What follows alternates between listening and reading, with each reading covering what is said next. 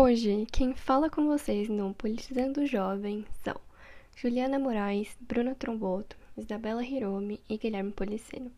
O tema da conversa de hoje é o período do regime militar no Brasil.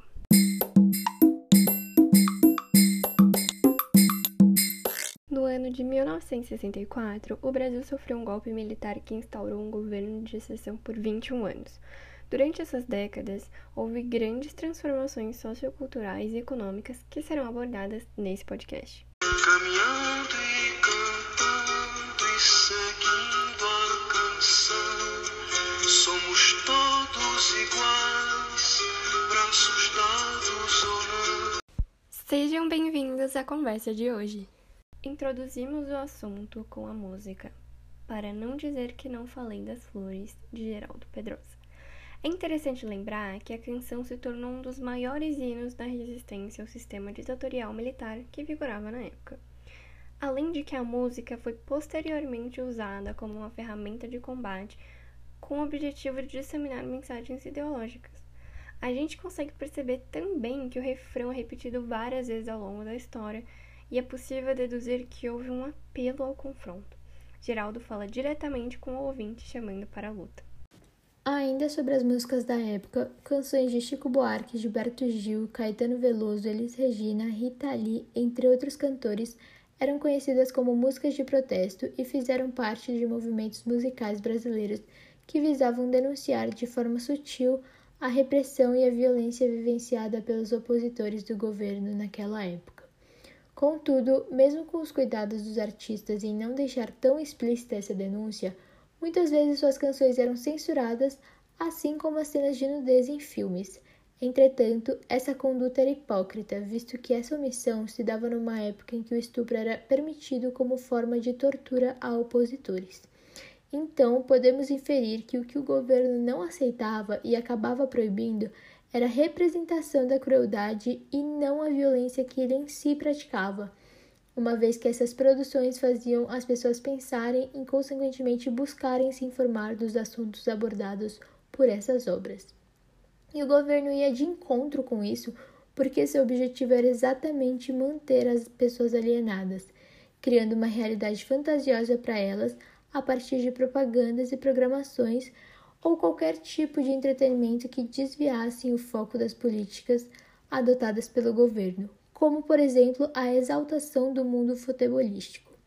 E a vitória do Brasil na Copa de 70 e o enaltecimento dessa vitória evidenciaram a eficácia da estratégia de marketing criada pelo governo, porque gerou um grande entusiasmo entre parte dos brasileiros e uma falsa impressão de que o Brasil estava em seu apogeu.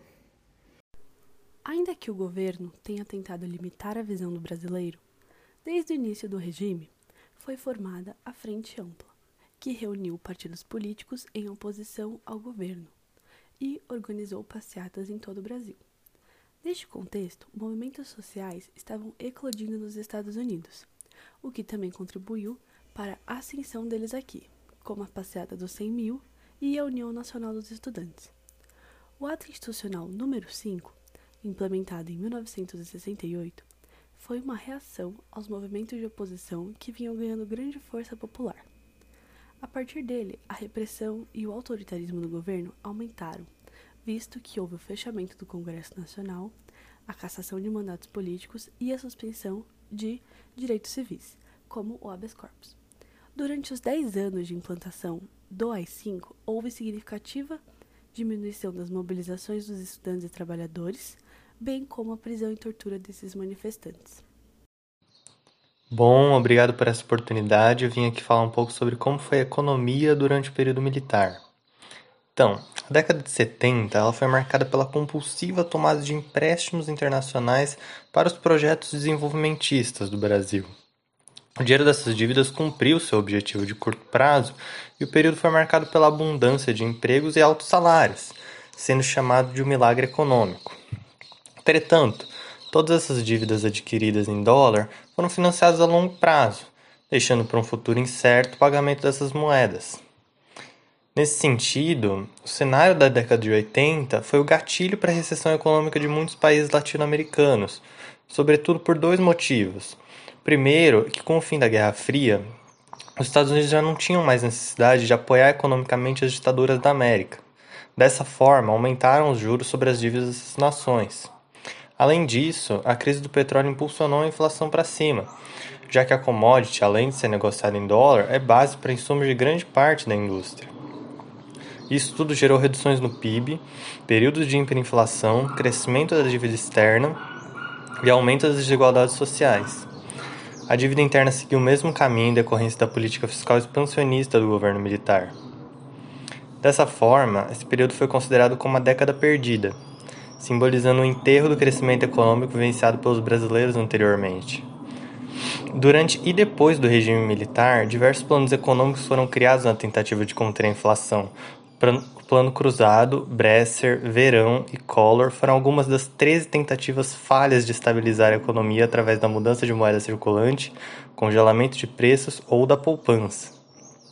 Finalmente, em 1994, Fernando Henrique Cardoso, então ministro da Fazenda, criou o Plano Real, moeda que conseguiu se consolidar e que em seus primeiros anos era inclusive mais valorizada que o dólar. O real se mantém até hoje de forma estável na economia brasileira. Olá, estamos aqui com a Dona Teresa. Convidei minha avó para nos contar um pouco mais sobre suas memórias da ditadura. Seja bem-vinda. Obrigada. Eu sou Teresa Moraes, tenho 81 anos eu fiz curso de teologia no Colégio Mininópolis. Hoje eu vim compartilhar minhas memórias com vocês. Quantos anos a senhora tinha quando o regime militar foi instaurado no país? Mais ou menos 25 anos. A senhora lembra como é que foi o golpe? Ah, eu lembro mais ou menos, né? Eu trabalhava na, na Liberdade e passava o dia todo lá, então eu é, via muito essas coisas, né, que acontecia. Uhum. Quais imagens ficaram na sua memória? Ah, é triste, né? Mas mais triste era isso aí mesmo, porque muitos morriam lá, né? É aquela luta dos pais para tirar os filhos de lá, os parentes, né? Tinha moça também, jovem, rapaz. E tinha os políticos também que ia preso. Se qualquer lugar que encontrasse eles fazendo reunião, que tinha muitas reuniões, Todos os partidos juntavam de reunir para conversar o que, que ia fazer, o que, que ia acontecer, para poder eles dar um jeito nisso, né? Acabar com isso. Então, com essas ruindades da polícia, né? Então, eles reuniam mais na igreja, porque na igreja eles, a polícia não entrava. Então, eles reuniam na igreja para conversar, planejar como ia fazer, né? E a senhora trabalhava em igreja? Trabalhava na igreja, mas na igreja que eu trabalhava não tinha reunião. Nessa aqui do meu bairro tinha reunião à noite com os deputados e do assim? bairro, que era daqui do bairro, aí do, por aí perto de Vila Mariana, né? Para cá, Vila Mariana, Jabaquara, eles reuniam aqui na igreja de Santo Antônio. Aí. E a senhora ia nessas reuniões? Ia. É, porta fechada. Se a polícia ver, ia tudo preso. A senhora acha que os estudantes eram os maiores alvos de tortura? Era. Mas tinha gente velha também, que morreu gente velha também. Mas o, o mais eram os jovens, os estudantes. Porque eles protestavam, né? Eles, o povo estava querendo acabar com aquilo, né? Então o único meio era os estudantes, né? Revoltar contra eles, né? A senhora já chegou a ver alguém sendo torturado, algum jovem? Via, via jovem ali na Praia da Sé, Lago São Francisco, via, correndo, correndo, e a polícia, e, e aquele bando de jovens, podia sair tudo junto assim, parar na esquina, ficar combinando, falando, porque eles pensavam que estava tramando coisa contra, às vezes estava mesmo, né? O que não podia falar na época nas ruas? De política. De política não podia falar. A senhora perdeu algum conhecido Sim, teve um, um rapaz conhecido daqui, vai lá pro lado da Maria, para ali. Um rapaz alto, bonito, magrinho, ele desapareceu na ditadura, mas eu não esqueci o nome dele. Era amigo da turma. Ele, ele frequentava reuniões com a senhora? É, com a turma. Nas reuniões que eu ia, ele estava. Ele saiu com a turma, né, e sumiu. Pegaram ele por aí, você entende? O que a senhora lembra em relação à economia naquela época? A economia ficou ruim, porque mercado, que é o que mais precisa comprar as coisas do mercado, igual está hoje, né? Então os mercados esvaziavam. Ficava com menos coisas. A gente ia no mercado comprar uma coisa, ia no outro comprar outra coisa. Agora é. é qual a mensagem a senhora tem para dar para essas gerações de agora em relação à ditadura? Porque hoje em dia a gente vê muitos movimentos que pedem a volta da ditadura. Eles não sabem o que, que é. Eu já vi até na televisão falando isso que eles não sabem o que é ditadura, acha que é bom. Não peçam ditadura, porque a ditadura mata, tortura e tira toda a liberdade da pessoa. E ficamos com essa valiosa mensagem da Dona Teresa. Agora, a Bruna vai contar pra gente um pouco mais sobre a visão social dos acontecimentos na época. Com o enfraquecimento da economia em 1980, a insatisfação popular tomou conta, promovendo greves operárias, as quais reivindicavam o poder de compra e lutavam contra miséria, inflação alta e desemprego. Além disso, o regime começou a ser criticado no exterior, a partir do assassinato do jornalista Vladimir Herzog, o qual tentaram encobrir, dizendo que havia sido um suicídio. Devido à soma desses fatores, se iniciou o declínio do regime que entre 83 e 84 se deparou com o seu estopim, as diretas já, em que o povo foi para as ruas para obter o direito de escolher o seu representante. Antes de haver uma campanha pela anistia, o MDB incorporou a Luta Nacional pela Paz em 1972, que exigia a criação de um novo parlamento constitucional para conceder o perdão e retornar às eleições diretas.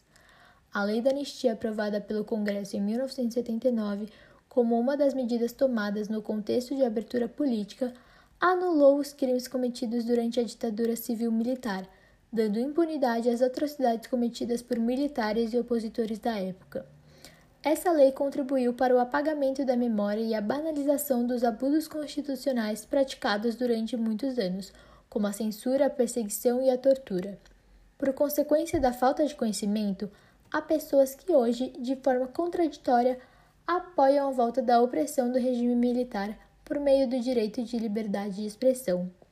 Portanto, para que a história não se repita, é imprescindível que, como cidadãos, todos nós defendamos a democracia. Por mais que o cenário atual não seja o mais favorável, todos temos que lembrar das palavras de Chico.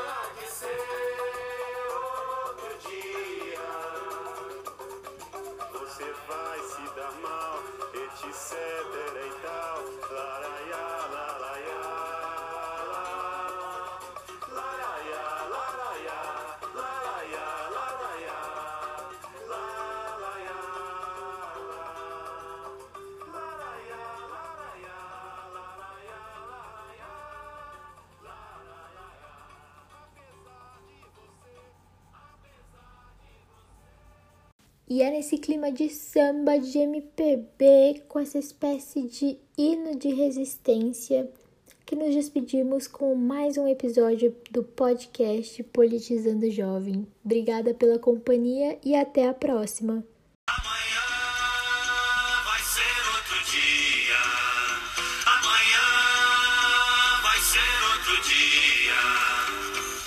Hoje você é quem manda, falado, não tem discussão, não. A minha gente hoje anda falando de lado e olhando pro chão. Viu você que inventou esse estado?